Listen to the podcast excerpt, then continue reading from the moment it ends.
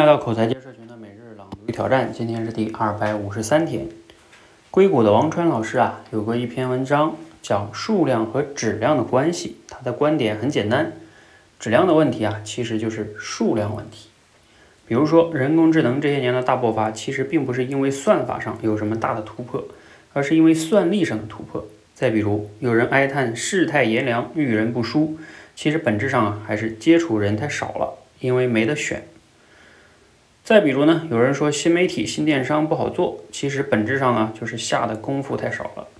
那奇怪了，既然质量就是数量，为什么还会有人强调这个分别呢？王专说啊，很多人强调质量问题、方法问题，其实是在幻想不增加数量的前提下，用某种奇技淫巧、偷工减料达到目的。这个时候，什么玄学呀、迷信呀、各种无病呻吟就出现了。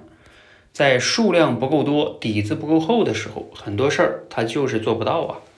即使有时候看似有捷径，因为缺乏数量和后劲，这欠的账啊，迟早是要还的。内容呢，来自于罗胖六十秒。读了今天内容啊，你有哪些感想和思考呢？你想一想啊，我们有时候做的某些事儿，是不是因为就是质量没达标？是不是因为数量不够呢？啊，我我先说一个题外话，因为我们把这个素材发到群里哈，我们很多的社群的学员就说，老师不对吧？他这样的就是难道所有的问题都是数量问题吗？就我要说一下，我们在社群中有练过一个模块叫主题升华，就是凡事呢不能说的太绝对。其实在这里边呢，罗胖也没有说的那么绝对啊。比如说他在结尾这段话，他说到。呃，底子不够厚，在在数量不够多，底子不够厚的时候，很多事儿，你看，特意强调了很多事儿，他就是做不到啊。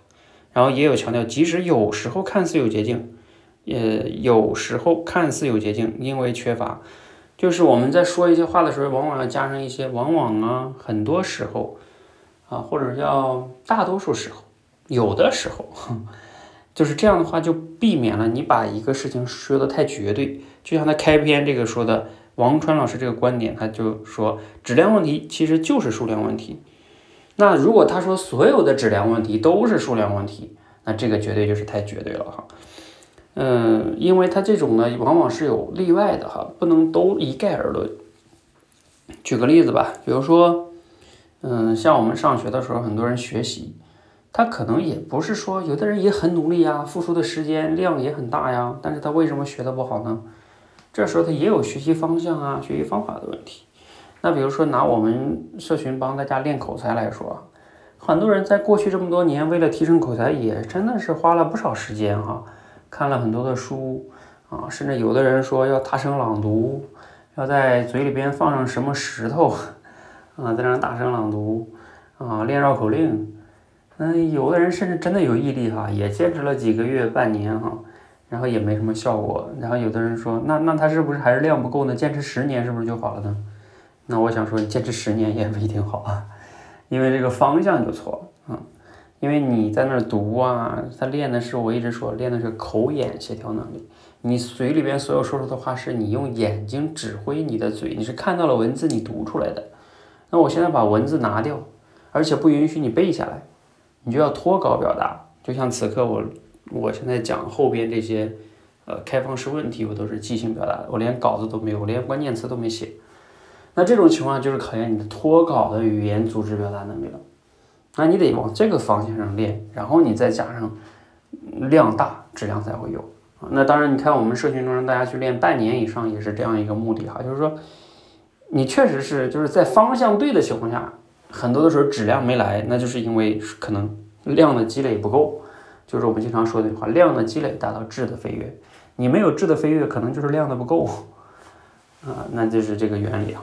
所以这个就是说这样的事物呢，我们要两面看啊。